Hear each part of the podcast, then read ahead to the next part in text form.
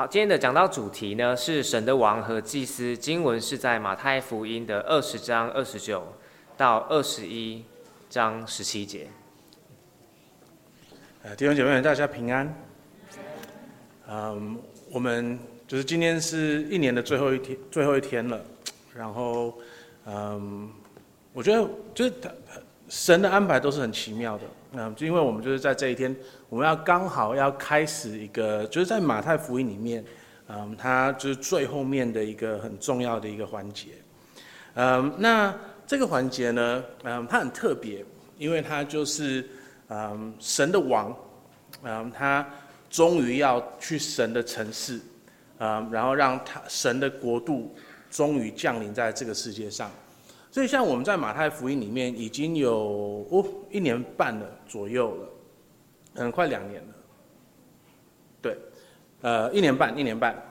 那在这里面呢，呃，我们看到了很多就是有关于耶稣的事情。嗯，从一开始我们看到他的诞生。到接下来他的一些教导，还有他所行的一些一些奇迹，那个都是马太在预备我们，让我们知道说，嗯，就是他在讲的这位耶稣的的确确是这个世界的王。然后呢，他现在在我们接下来从二十章二十九节到二十八章里面，我们就看到说，这个王他终于会降临，他的王国怎么会被建立在这个世界上？嗯，所以今天呢，这是一个非常非常重要的一个新的开始，啊，让我们在从现在到呃复活节，因为我们我们是希望说复活节，啊，可以讲到耶稣的复活，呃，然后复活节以后呢，我们会讲到大使命，就是这耶稣的复活以后，那我们的责任是什么？我们身为这个国度的子民，我们的责任是什么？啊，所以呢，我们这就是这接下来的三个月。呃，我们可以花更多的时间来预备自己，呃，让我们在复活节的时候，呃，更隆重的去看到神的荣耀。好，那我们今天就先来读这段经文，啊，马太福音第二十章的二十九节到二十一章的十七节，啊，我来读，弟兄姐妹们可以听。啊，他们就是耶稣还有他的使徒们，从耶利哥出来的时候，有许多人跟着耶稣。有两个瞎眼的人坐在路旁，听说耶稣经过，就喊叫：“主啊，大卫的子孙，可怜我们吧！”然后群众就责备他们，叫他们不要出声。他们却更加放声的喊叫：“主啊，大卫的子孙，可怜我们吧！”耶稣就站住，叫他们过来说：“要我为你们做什么呢？”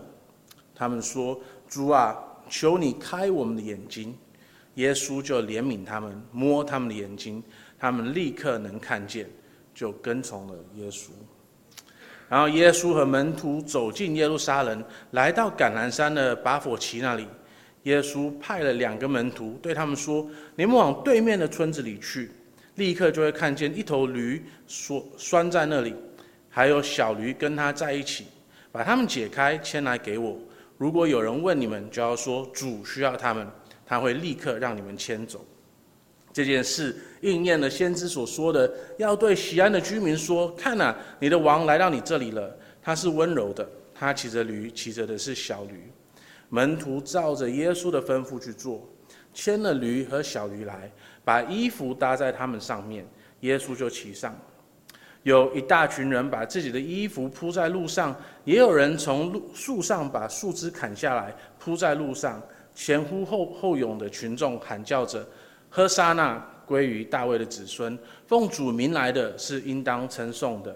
高天之上当高天之上当唱和沙那。”耶稣进了耶路撒冷，全城都震动起来。他们问说：“这人是谁？”他们大家都说：“这就是那先知耶稣，是从加利利的拿撒勒来的。”耶稣进了圣殿。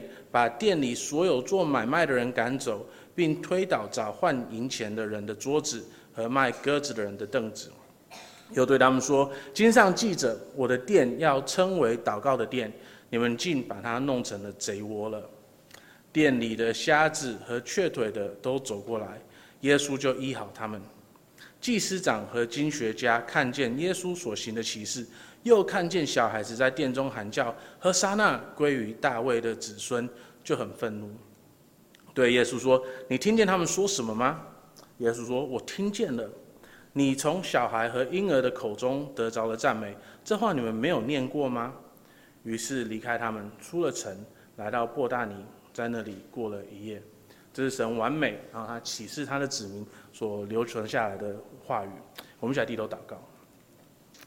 呃，我们的天父，我们来到你的面前，啊，我们感谢你，啊，你所给我们的话语是这么的，呃，特别，这么的，呃，清楚的，呃，天父，我们在你的话语里面，我们可以看到主耶稣基督，他是真正的，呃，大卫的子孙，他是亚伯拉罕的子孙。他是夏娃的子孙，天父啊，他就是那一位，在人类的历史的一开始，嗯，虽然我们堕落了，可是你却怜悯我们，然后你就应许，嗯，在呃适当的时机，呃，你会差派你的圣子来到地上，呃，让他成为我们的救世主。天父啊，我们感谢你，嗯，你把你的话语留给我们，让我们可以认识他。嗯，让我们可以知道说他是你所拆派下来的，呃，可是主要我们更加的感谢你的是，呃，我们也有圣灵在我们里面，天父，嗯，因为你的话语里面无论记载的如何的清楚，要是没有圣灵的帮助的话，我们是永远没有办法接受这个事实的。所以主要我们恳求你啊，让我们今天在读这段话语的时候。啊，当我们在听你的道的时候，你的圣灵就呃真正实实的在我们之间动工啊，让我们每一个人都有一颗柔软的心。当我们听到你的话语的时候，啊，我们会知道这个是真的，这个是事实，这个是我们必须要接受的。主要也让我们在接受你的话语的时候，啊，我们会变成一群更加相信你的、更加越想要荣耀你的的的你的子民。主要我们也特别的为任何还没有信主的人祷告，天父恳求你，呃，就在今天软化他们的心，让他们在这一段经文里面可以看到耶稣他的的确确是大卫的子孙，他的的确确是救世主，我们的的确确是一群需要得到你的拯救的罪人，嗯，主要也让他们可以认识主耶稣基督，然后认他为他们生命的主。让他们可以因为相信他而得救。我们祷告，奉主耶稣基督的名，阿门。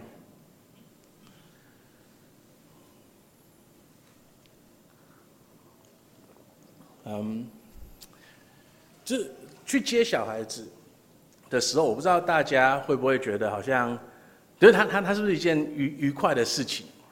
呃，对我来说，我蛮喜欢的，因为我可以在校门口看见各式各样的呃。的的的有趣的事情，嗯，所以像前几个礼拜，嗯，就就这个事件就是黏在我的头里面好久了，嗯，我我看到一个他他应该才一二年级而已的小朋友，然后他他他他好像要跟某个同学找茬，然后或者另外一个同学有来找他轧，我不知道，反正就就他们快打起来的那个样子，然后那个人就说：“哎，你是谁呀？”然后呢，下一句话就是：啊，你凭什么来来来这样子对待我这样子？OK，所以就是当一个嗯纷争快开始的时候，呃，这是两个很基本的问题，对不对？你是谁？就是你你你你你你为什么你觉得说你有这个地位，或者你觉得你是谁可以来呃来挑战我？嗯，还有就是你凭什么？你凭什么来挑战我？你你你背后的道理是什么？嗯，所以像我们最近就活在一个很多的国家都有彼都跟彼此有纷争，对不对？那时候像嗯呃俄罗斯他们要去跟乌克兰打起来的时候，嗯，事实上就是他们要开始打起来的时候，他他们也必须要有这两个基础嘛。要是那个时候只是俄罗斯的某一个就是普通人民找了一个乌克兰的普通人民。然后跟你说，我们俄罗斯要跟你开战，他这个人没有这个分量可以做这件事情，对不对？然后呢，好，今天就算是普丁，他认为说，哦，我是有这个身份可以跟乌克兰开战的，全世界都在问一个问题：你凭什么？你你你做这个事情的依据是什么？对不对？好，那在我们就是原本就是一一直以来的这一年半。里面我们就一直在看到，嗯，耶稣他是神的国的君王，然后呢，这个神的国跟这个世界的国，任何的国，它是都会起一个冲突的。这神的国，嗯，会降临在这个世上，然后他会需要征服这个世界的国。那我们就会需要问一个问题，对不对？那神的国，他他是谁？还有他凭什么做这种事情？那今天呢，我们就要回答这个问题：就是神的国，耶稣他降临的时候，神的国降临的时候，他他他是谁？他他凭什么可以跟我们说，就是神的国要降临了，然后他要跟这个世界开战了？那今天呢，我们只会回答这个他是谁的这个问题，然后下个礼拜呢，我们会回答这个他凭什么的这个问题。好，那我们今天来看他是谁。我们今天会看到三个他是谁。第一个呢，他是一个嗯充满怜悯而且非常谦卑的王。然后第二呢，我们会看到呢是他是呃神的先知的王，他有先知的的的的权柄的王。好，第三个呢，我们会看到是他是神的祭司的王，所以他是谦卑跟怜悯的，他是呃神的先知，还有他也是神的祭司。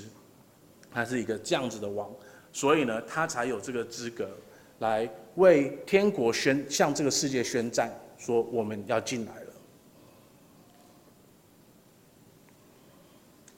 那大家都记得，我们上一次有讲到嘛，就是耶稣他在讲说这个神的国，它里面的次序是什么的时候，他就跟大家说的很清楚了。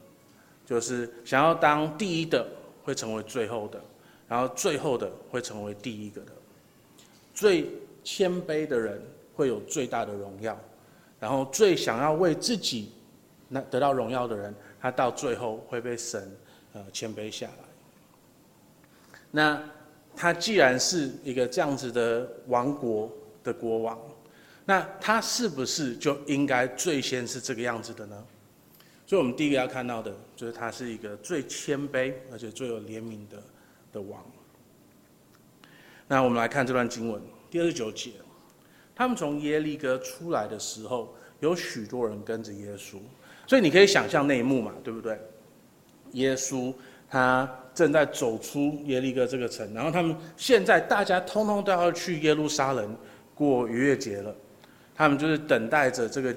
就是耶稣，就是等着等待着这个机会，让他去耶路撒冷，让他可以完成他就是这这几年来一直准备的的那个使命，这这是最后一程了。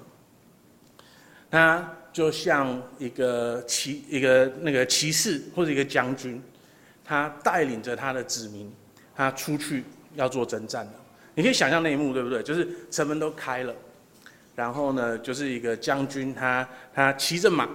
他出去，然后呢，他就是有一群他的士兵们跟着他们，然后全城的人都在那里欢叫说：“哦，他要出去了，祝祝你胜利，什么什么等等的。”可是呢，我们的耶稣他不是骑着马出去的，他是走着出去的。然后的确有一群人跟着他，然后他好，因就是很明显的，就是他他受了大家的爱戴。那这样子的人。他们听到了两个瞎眼的人坐在路旁，两个完全没有经济能力的人，两个在社会上面没有任何的的的地位的人，他们坐在那个路旁，他们就喊叫说：“主啊，大卫的子孙，可怜我们吧！”你可以想象说，就是这两个瞎子，他们心里面是多么的绝望的。可是你也可以想象说。接下来这三十一节，群众责备他们，叫他们不要出声。就他们的心理到底是什么样子的？在一方面是很自然的，对啊，我们我们要走了啦，你们不要烦他好不好？可是呢，另外一方面呢，你要想说这一群人，他们听了耶稣的教导，已经不知道听了多久了。可是当他们遇到这一群需要他们怜悯的人的时候，他们的第一个反应竟然是责备他们，叫他们不要出声。所以，这人是多么的固执的，我们在这段就很容易的、很清、很清楚的看得到了嘛。可是呢，感谢主的就是，这一群这这两个瞎眼的人，他们没有放弃，他们反而是更加放声的喊叫：“主啊，大卫的子孙，可怜我们吧！”我们在这两次的嘶喊，我们有看到说，这两个人他们是多么绝望的，可是他们又是多多么的充满着盼望。他们一方面为自己现在的这个状况是完全的绝望绝望的，可是他们又知道说，耶稣基督他是可以帮助他们的。然后三十二节，耶稣的确会帮助他们。耶稣就站住，叫他们过来说：“要我为你们做什么呢？”然后他们回答他说：“主啊，求你开我们的眼睛。”耶稣就怜悯他们，摸他们的眼睛，他们立刻能看见，就跟从了耶稣。那我觉得在这里呢，我们有一个对我们这样子的教会一个很大的挑战。你可以想象，就是。我我，因为我们很注重灵命上面的东西，对不对？那改革这种教会，我们就是哦很灵命的，很很很注重灵命，啊，就是我们要跟把把我们跟主的关系打好，然后这个打好以后，就就什么都没关系了。那这个也会影响到我们怎么去对待别人，所以我们很容易会想说，哦，一个有需要的人，我们唯一需要帮他做的就是介绍耶稣给他。可是耶稣他不是这个样子的。你你可以想象啊，就是要是我们是耶稣的话，我们的回答是什么？哇，你你灵命上面就已经认耶稣为主啦，你的灵命的眼睛开了，你就不用再开你这个真正的眼睛了。可是耶稣不是这样子的，耶稣他怜悯他们，摸他们的眼睛，他们立刻能看见，就跟从耶稣。我们不能忘记说，的确认识耶稣是就是第一顺位最重要的事情。可是呢，这并不能够成为我们不帮助别人的借口，因为我们要是老实说的话，那是借口。我们知道说我们应该帮助他们，可是我们找借口不帮助他们。我们的主是一位怜悯的主，我们要跟随这位怜悯的主的话，我们要成为怜悯人的人。所以我们的主是怜悯的主，可是呢，他又是极度谦卑的主。你看，就我刚刚说的，他他出城的时候。我们本来可能会想象说他，他他应该是骑着很高很大，就是白色的马，然后全身的盔甲出去的。那现在呢，我们又看到另外一幕，嗯，耶稣他们他们走进了耶路撒冷。那大家要记得哦，在马太福音里面，我们一次又一次又一次的被马太告知说，耶稣是就是大卫的子孙，他是那一位。就是全以色列已经不知道几百年来一直都一直都在等待的要救赎他们的主。然后呢，这个这个主这这位大卫的子孙，这位神国的天神神国天国的君王，他要进入耶路撒冷。耶路撒冷就是大卫他建立的的城市，他是以色列的的的的的首都。他就有点像今天要是。哪一天不知道为什么，我们台湾的总统被被被驱除了？那他他哎没有，我我们直接用《三国演义》就好了。OK，就是我们我们都知这汉献帝对不对？他那个时候被董卓，不是他他是被董卓搞搞。哎，蜜姐帮我一下，《三国志》的历史。曹丕。曹丕。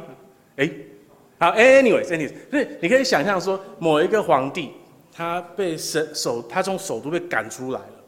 然后呢，今天他有个机会再重新回到那个首都里面，你可以想象说，就是那个那个应该是多么隆重、多么在在多有历史性的一件事情嘛。那那个时候就一定会把它办得很大，然后那个皇帝他他的那个派头也一定是会很大的，对不对？可是耶稣他的派头不是那么大的，他他不是骑在一只战马上面进入耶路撒冷的。他骑的是什么？他骑的是一只驴，他骑的是一只小驴，他是多么的谦卑的进入他的首都里面了。所以我们在这段经文里面，我们就看到了他是怜悯的主，还有他是谦卑的主的这个事实，对不对？我们是不是自己我们自己可不可以检醒一下我们自己，说我们有没有真的像我们谦卑的主那个样子呢？我们是不是很期待大家可以用各式各样的方式来跟我们说：“哦，你好棒哦，真的，真的，来来庆祝我们呢？”还是我们可以像我们谦卑的神一样，就算这个的确是应该值得庆祝的东西，可是还是很低调的去进行。啊，不止如此，这这段经文里面，我们有看到了，就是有几次大家为嗯主耶稣基督做见证，说他是谁，对不对？第一次的见证是我们刚才看到的，就是两个瞎眼的人。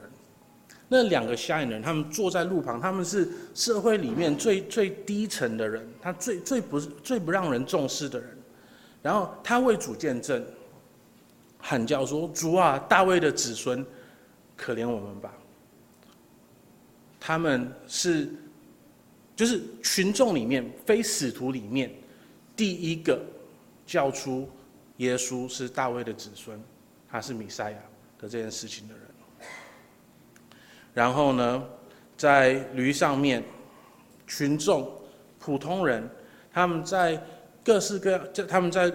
呃，他们他们在进耶路撒冷的路上，他们高呼“和散那，归于大卫的子孙，奉主名来的是应当称颂的，高天之上当称当唱和散那。”然后呢，到了最后，又看见小孩子，就第十这十五节，又看见小孩子在殿中喊叫“和散那，归于大卫的子孙”。所以一次又一次。我们在这段经文里面，我们看到说，有人做见证说，耶稣是大卫的子孙，他是米赛亚，他是救世主的这个事实。可是呢，神在他的安排里面，他又选择了一群我们根本不会自然的以为他们应该要做这件事情的人。那样，通常我们都会想要，就是很有地位的人来为我们做见证嘛。嗯，通常我们都会觉得说，好像哦，某某某帮我写一个介绍信，嗯，就是就是我我要我要那个某某某写介绍信的那个人，我们都是希望有一些就是身份地位的人，对不对？可是我们的神他是那么的伟大的，他不需要这一些人为的身份跟地位来为他做见证，他甚至于宁愿宁愿使用最低下的。最不受重视的人来为他做见证。你看他，他让小孩子在殿中喊叫，和散那归于大卫的子孙。然后这个也成为了，就是这群小孩子跟那些祭司们的一个很大的对比。毕竟在马拉加第二章第七节里面，祭司们。是应该要最懂神的话语的人。你们去看一下，他在讲说，祭司们的工作就是要保守神的教导、神的信息。所以呢，照理说，他们观察了耶稣这么久了，他们看了他做了这么多东西了，他们应该是，然后他们又最懂经文的。他拿两个出来对照的话，他们应该是比任何人都还要清楚说耶稣是弥赛亚的这件事情的。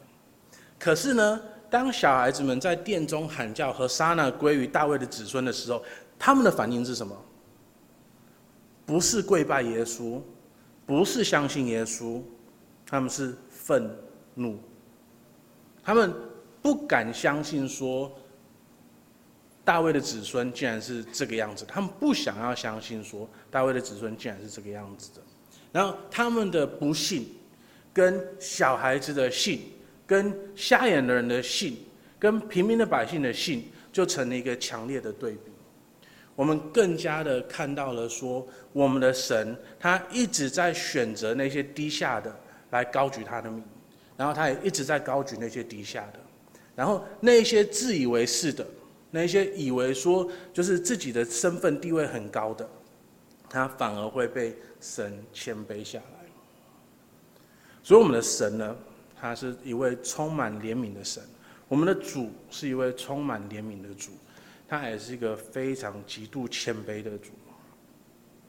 那我们要是要跟随他的话，我们一定要成为同样的人。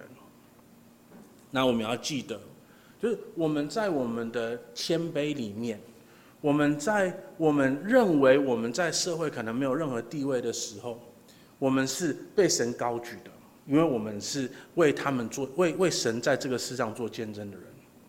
然后，要是我们自以为说，好像我们的我们在这个世上的身份很显要的时候，我们要记得，事实上我们什么人都不是，我们只是神摆在这里去服侍别人的人而已。那这样子的话呢，我们才能够真正的开始的看到神的国度真的降临在这个世上。可是我们也期待有一天，就是这个国度会完美的降临在这个世上。那我们来看，他是第二个，他是第二个什么样子的王呢？他是一个神的先知的王。那在这方面呢，事实上我们没有什么好惊讶的。毕竟在以色列的历史里面，呃，他们有，就是算是可以算是先知的王嘛。因为毕竟大卫他是以色列的王，他整个王国的王，他也是先知。因为我们知道说他要写一些诗篇，他是留下来给我们的。啊，因为先知不是说哦，我我我我我我预言说，就是哦，你明天会遇到一个很帅的男生，然后他会是你以后的什么什么人那样子。啊，那那不是圣经里面的预言。嗯，以圣经的角度来说呢，就是先知他们的工作是把神的话语带给神的子民，所以呢。就是当然有一些是是有关于未来的事情的，可是呢，他们更重要的的工作是要把就是神他现在要跟他的他他他现在要把他的话语交给呃神的子民这样子。所以大卫呢，他又是王又是先知，这这这是这是以前就有的。那所罗门也有，他他有留下来一篇很很长的祷告文，呃，还有箴言等等的，对不对？所以既是先知又是王，这这个不稀奇。那耶耶稣呢？我们在这段经文里面，我们就看到说他是符合这个先知嗯的王的这个身份的。呃，因为你看哦，他他他至少这一次，他他的确是预先的知道了会发生什么事情，对不对？他说。他跟他的子民，他他跟他的使徒们说：“你往里面的，往对面的村子里去，立刻就会看见一头驴拴在那里，还有小驴也跟他在一起。把他们解开，牵来给我。如果有人问你们，就要说主需要他们，他会立刻让你们迁走。”然后我们看到的是，就的确有发生了，对不对？所以在这件事情上面呢，我们就看到了耶稣他证明了他是真的先知，他知道接下来会发生什么事情的这件事情。可是呢，就是他知道了这些事情的的目的，或者他跟我们讲说他知道这些事情的目的，不只是说展现出他是很灵的，或者他他很很知道一些事情而已。他要做这件事情，是为了要嗯完全顺服他的天父的旨意的，他要满足圣经里面对这个米赛亚他的未来的教导，所以呢。第五节，要对西安的居民说：“看呐、你的王来到了这里了。”就是第四节，这件事要应验了先知所说的，要对西安的居民说：“看呐、你的王来到了你这里了。他是温柔的，他骑着驴，骑的是小驴。然后呢，他就真的骑上了驴，骑上了小驴，然后进入了耶路撒冷。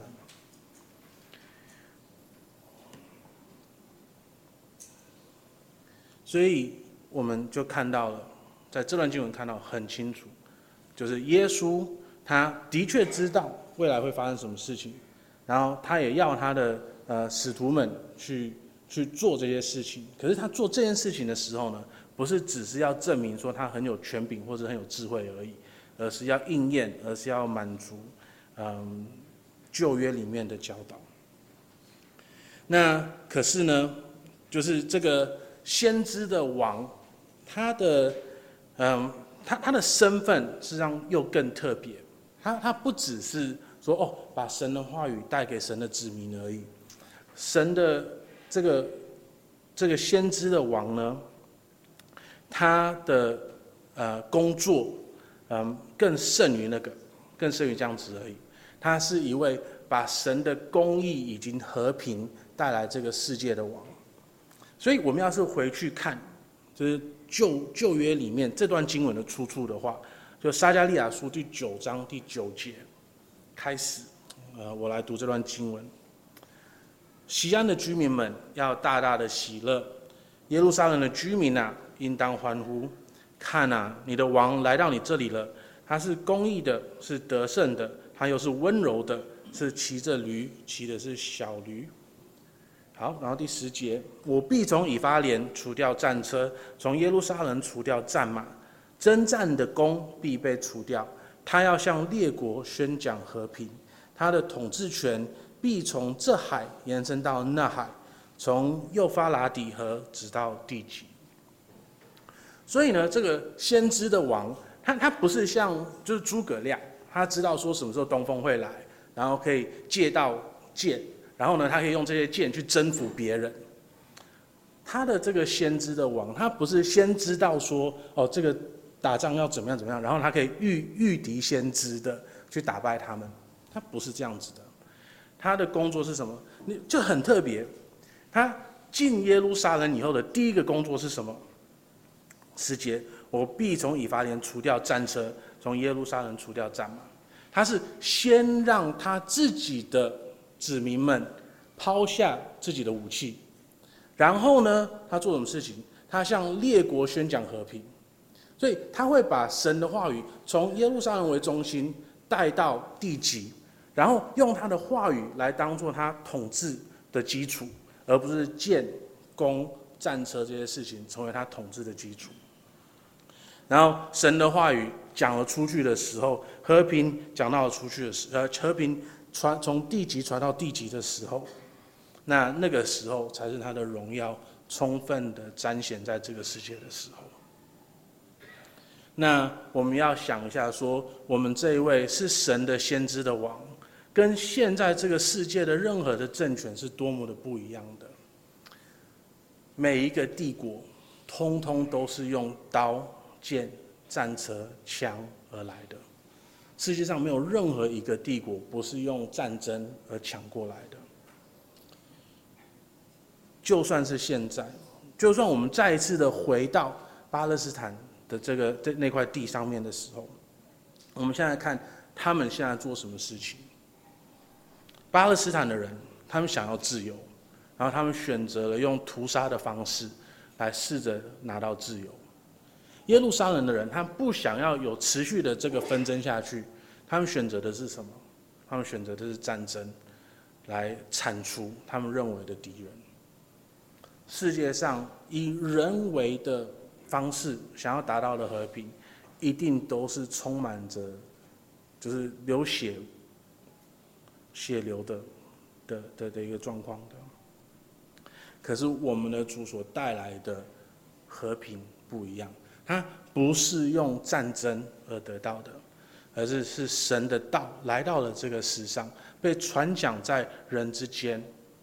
然后当人信服神的时候，当我们真的知道说，原来我们的创造主原本的设计是这个样子的，那我们已经违背了他那么久了。当我们愿意回到他的面前，重新认识他，我们才真的知道真的和平是什么样子的。我们不能够一直想象说，用人的力量是可以达到真正的和平的，因为真正的和平只有神可以带给我们。那我们目前有看到说，我们的主，我们的是我们的主耶稣基督，他是一个谦卑的主，他是一个有怜悯心的主，然后他会把和平带到这个世界上。那可是呢，他要如何把这个和平带到这个世界上呢？呃，我们在接下来的经文里面，我们看到说，他把和平带到这个世界上的方式，是要让我们的敬拜变成真的荣耀主的敬拜。只有当我们荣耀主的敬拜的时候，我们才可能真的看到改变的生命，还有我们人与人之间的和平，还有人与神的和平。或者另外，或者或者可以这样说，我们要先要得到人与神的和平，我们才可能得到人与人的和平。呃，我们看到了这一位好的君王，他来到了这个世上，然后我们就是在前前几段那里，我我们一直都看到他是一个充满权柄的的的王，然后我们也看到他是真正的神。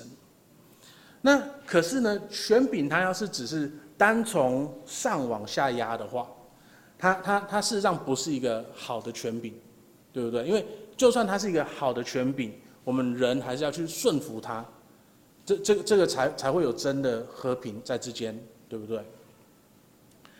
那所以呢，我们最需要的是。所有的人不只是知道说哦，神是有权柄的，而是所有的人都顺服在神的权柄底下。那顺服神的权柄底下呢，包括就是呃，他他他他有一个很大的一个，嗯呃，就是就是会我们会看出来人有没有好好的顺服神，就是我们有好好好好的敬拜他。嗯，这这个你可可能听起来有点怪怪的。呃，可是我们我们会好好的讲这件事情。呃，撒母耳前书第五章二十二节，撒母耳说：“耶和华喜悦燔祭和平安祭，岂如喜悦人听从他的话呢？听命胜于献祭，顺从胜于公羊的脂油。”所以，就是我们会认为说，好像人与神的关系，好像就是就只有一些呃仪式而已。至少那是以前以色列人会想的事情。那今天你要是是呃我们台湾民间信仰的背景，呃出出生的，事实上我们很容易会有这样子的想法，对不对？因为在庙里面，大家在做的就是一些仪式，然后我们只要把旺旺先辈拜给他们，那种那那那些神，那他们就会保佑我们，等等等等等等。可是就算今天你是。呃，第二代、第三代、第四代的基督徒，我们也有可能类似的问题。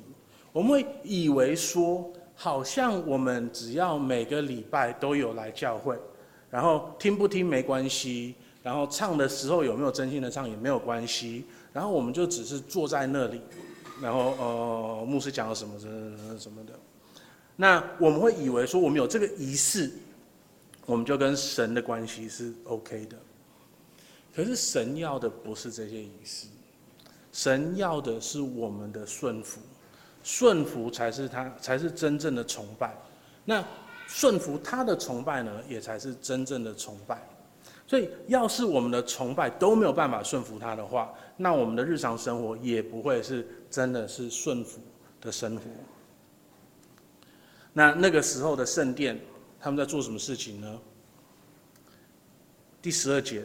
耶稣进了圣殿，把店里所有找做买卖的人赶走，并推倒找换钱换银钱的人的桌子和卖鸽子的人的凳子，又对他们说：“经上记着，我的殿要成要称为祷告的殿，你们竟把它弄成贼窝了。”就你你可以就是这一幕，它它对我来讲是很重要的一幕。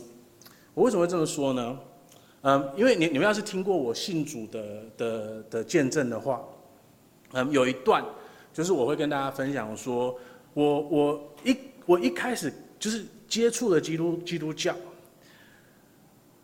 然后我我觉得对他好像是真理了，可是我心里面还有一个很大的挣扎，因为我会觉我知觉的觉得说，好像基督教是一个很很娘的一个宗教，嗯，它是一个。就是就是真正的男人不会相信的宗教，因为就就是好像就太软了这样子。然后就我我看完了整卷的福音书以后，我我就是有一些比较硬的地方，我可能就没有就就好像耶稣他的态度比较硬的地方，我没有看得很清楚。我我那个时候都对基督教有一个印象，就好像就是软趴趴的一个宗教。那因为我以前是打橄榄球的。所以我对这种软趴趴的东西，我的接受度不是很高。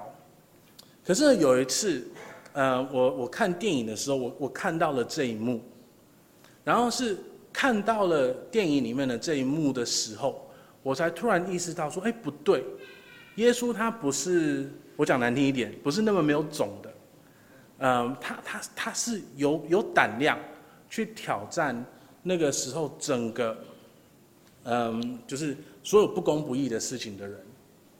所以从那个时候，我才有了一个对耶稣的改变的观感，然后那个时候我才开始觉认为说他是一个我可以跟从的人。那从那里到我真正的跟从他又，又又有一段时间，嗯，可是呢，他这这个这个对我来说是是很重要的的的一件事情。那为什么耶稣会那么的有种的跟他们说，你们竟把他弄成贼窝了呢？就你可以想象，任何人有有有这样子的胆气，就是像我们随便外面找一找找找找找一座庙，你可以想象任何人去那里他翻桌子，然后跟他们说：“你你这是一群贼窝吗？”很难想象，对不对？可是耶稣他他敢的，为他凭什么呢？因为他是真正的圣殿的主，所以他可以这样子做。那那个时候，他们在圣圣殿里面，他们在做什么事情呢？第一个，这不是真正的圣殿，嗯，这这个呢是第二个圣殿。所罗门他建的那个圣殿呢，已经被巴比伦人巴比伦人弄，就是就是毁掉了。然后这个是嗯，非以色列人成为了以色列人的王。想要收买以色列人，呃，而建造的第二个圣殿，所以第第就它它已经不是圣殿了，它不是那个原本的圣殿了。那可是第二个呢，就是你可能会觉得莫名其怪，就是在旧约里面明明有这个教导说，要是你住的地方离圣殿很远，那你可以先变卖你要献祭的东西，然后呢拿这笔钱去耶路撒冷，然后在耶路撒冷买。你需要的东西，然后买好以后再去献祭。那为什么在圣殿里面换钱，或者是呃卖鸽子是一件错的事情呢？那这里面事实上就有一个我们需要想的一件事情，就是原本的教导是你可以在耶路撒冷那里买你需要的东西，所以是是普通的市价。可是呢，要是你一定要去圣殿里面换钱。或者是你要去圣殿里面买圣殿里面的鸽子的话，就发生什么事情？圣殿本身会抽成，对不对？那这样子的话，圣殿就变成了一个赚钱的地方，而不是一个敬拜神的地方。我的殿要称为祷告的殿，你们竟把它弄成了贼窝。那我们要是仔细的来看，就是现在的教会的话，我们是不是也有看到类似的事情发生了呢？有些教会，他们在意的不是如何好好的来敬拜神，而是怎么从神的子民的身上榨出更多更多的钱。他他不会那么明显的跟你讲，就敢那样子讲的话，有点太敢了。可是。我觉得长期的待在那一类的地方的时候，你会慢慢的去感受到说，这个好像是正在进行的。那这个也要让我们更加的警惕这件事情。我们治理自己的教会，我们是一个想要赚钱的地方呢，还是我们是要来这里好好敬拜神的？我们来到了这里，就有有些教会他们可能有直销啦什么什么，然后教会变成他们一个可以。可以分享他们的的产品的地方，啊、或者是什么别的，我不知道。那当我们来到了教会的时候，我我们第一第一想要做的事情是，哦，我可以在那里跟我的顾客碰面，呃，我可以在那里跟可能的顾客 social，我可能在神的子民的身上榨出更多的钱吗？还是这里今天是我们来敬拜神的一天？这里是我们来到这里来敬拜神的一个地方。那个时候，圣殿已经沦落为了贼窝了。我们不能够让我们的教会也成为一个贼窝。那主耶稣基督他来到了这里，他要改变我们的的敬拜。可是呢，以普通的状况来说，那是不可能的，因为你看，祭司长和经学家，照理说是最懂、最懂、最懂圣经的人，他们看见了这一切，他们见证了耶稣所做的一切的事情。他们一次又一次的听到了耶稣讲的道，他们一直都没有办法找到耶稣的教导里面的任何问题。然后他们又看到了小孩子在殿中里面呼喊着、喊叫着说：“和撒那归于大卫的子孙。”而他们的自然的反应是什么？愤怒。他们不想要承认他们的主是主耶稣基督。他们不愿意认他为主，因为他们想要认自己为主。所以，我们普通人，我们需要的是什么呢？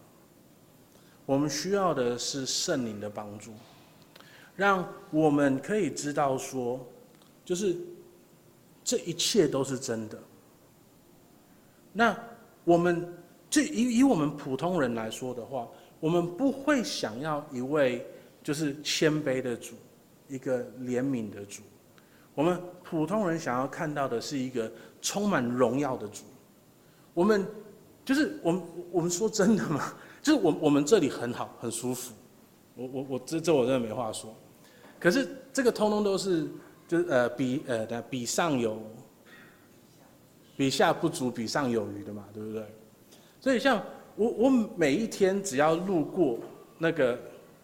就是慈济在我们家旁边的那一栋，我就会开始想说：天啊，为什么我们不能在这里聚会？嗯，我们家对面就是一个是佛光山吗？不知道，反正就就是超大的一个不知道几层楼的庙宇。我就为什为什么我们要在这个地下室？然后我们有几个可怜的人在这里这样聚会？就为什为什么我们不能够就是就就就那个样子？我只要进入百货公司，我就会看到说：“天啊，这个一个包包就要不知道几万块，我不知道存多久才能够买到这个东西。”然后，当然我也会想说浪费钱。可是这这重点是，就是我我们就是都会一直看到这个世界的荣耀，我们也会以为说，就是我们的主也应该那么的荣耀。我们也以为说，好像要是他不是那么荣耀的话，那会不会我们就不应该去跟随他？我们会以为说，我们的主就是要很 man，就就是要很有权力，就是要很很硬这样子。可是呢，事实上，我们的主他在他的谦卑里面，他在他的怜悯里面，展现出了最大的权力，最大的的的的权柄。我们的主耶稣基督，他一直的谦卑自己，他谦卑自己，在他天父的旨命里面，他甚至于愿意为我们去面对十字架上面的审判，他愿意代替我们来面对死亡的审判，他谦卑了自己，他原本是天上的王子。可是他谦卑了自己，愿意披上人性，来到这个世上。他一直的谦卑自己，他顺服他天父的旨意，他活出了一个完美的生活。他谦卑了自己，他顺服他的天父的旨意，他上了十字架。他谦卑了自己，甚至于顺服在那个时候的政权底下。然后虽然。他得到的是一个不公不义的审判，因为他从来没有做过任何一件错的事情。可是他谦卑自己，他顺服了那个时候的政权的审判，不公不义的审判。他愿意接受十字架上面的死亡，为了什么呢？为了我们，为了我们每一个相信他的人。他那么的谦卑。他所以他才是在天国里面的第一位。他那么的谦卑，所以他才是我们真正的唯一的王。那今天呢，对我们来说，我们期待的是什么呢？我们期待的是那个荣耀的王吗？我们期待的是自己的荣耀吗？还是我们期待的是看到主耶稣基督的谦卑还有他的怜悯，然后让我们自己，因为我们顺服他，在他的里面而得以得救，得以在他里面认识神，然后在他里面我们可以得到与神的和平。然后，因为我们愿意谦卑自己，你可以想象说，我们要是每个人都愿意谦卑自己，每个人都不把自己当一回事，每个人都不把自己的意见，就是认为是最最最重要的的话，那我们的家庭生活会变得多么的美好？你可以想象我们的社会会变得多么的美好吗？你可以想象说，我们教会会变得多么的美好吗？要是我们每一个人都可以谦卑自己的话，这个世界是会完全的被改变的。可是我们谦卑自己的基础，是我们有一位谦卑的主。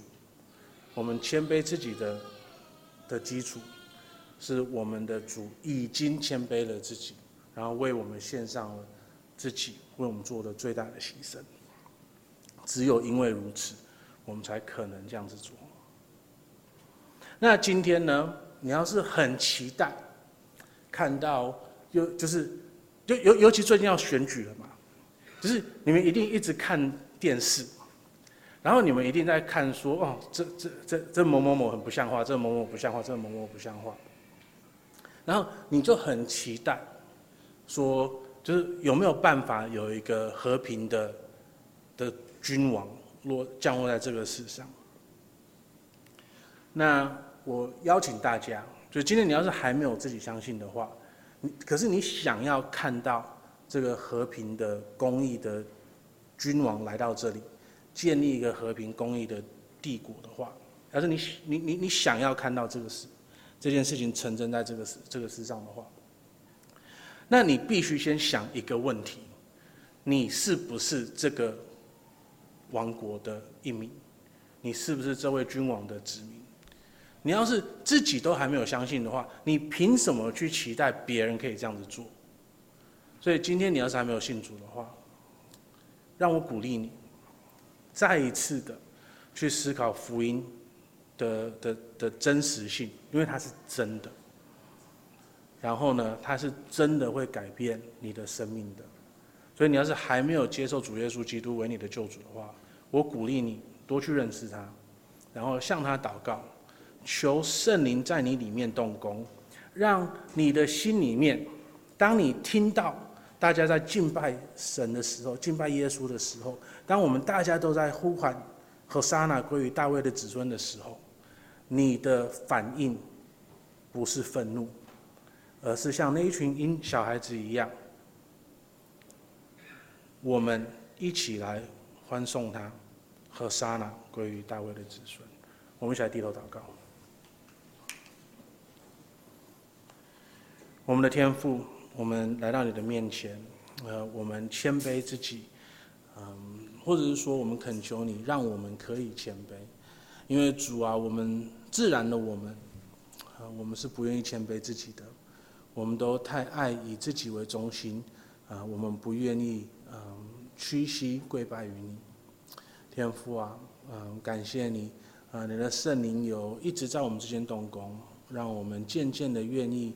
嗯，跪拜你，顺服你。可是主啊，我们也知道说，在我们的生活当中，在我们的思想里面，在我们的言语里面，有太多还没有真的顺服你的地方。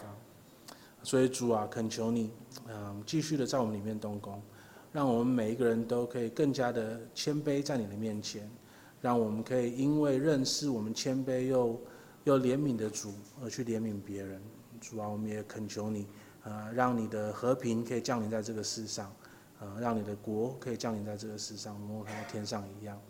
天父啊，我们不知道二零二四，呃，有哪些嗯更困难的事等待着我们，嗯，主啊，我们也不知道你有没有可能会在这一年怜悯我们，让我们看到呃你的国的降临。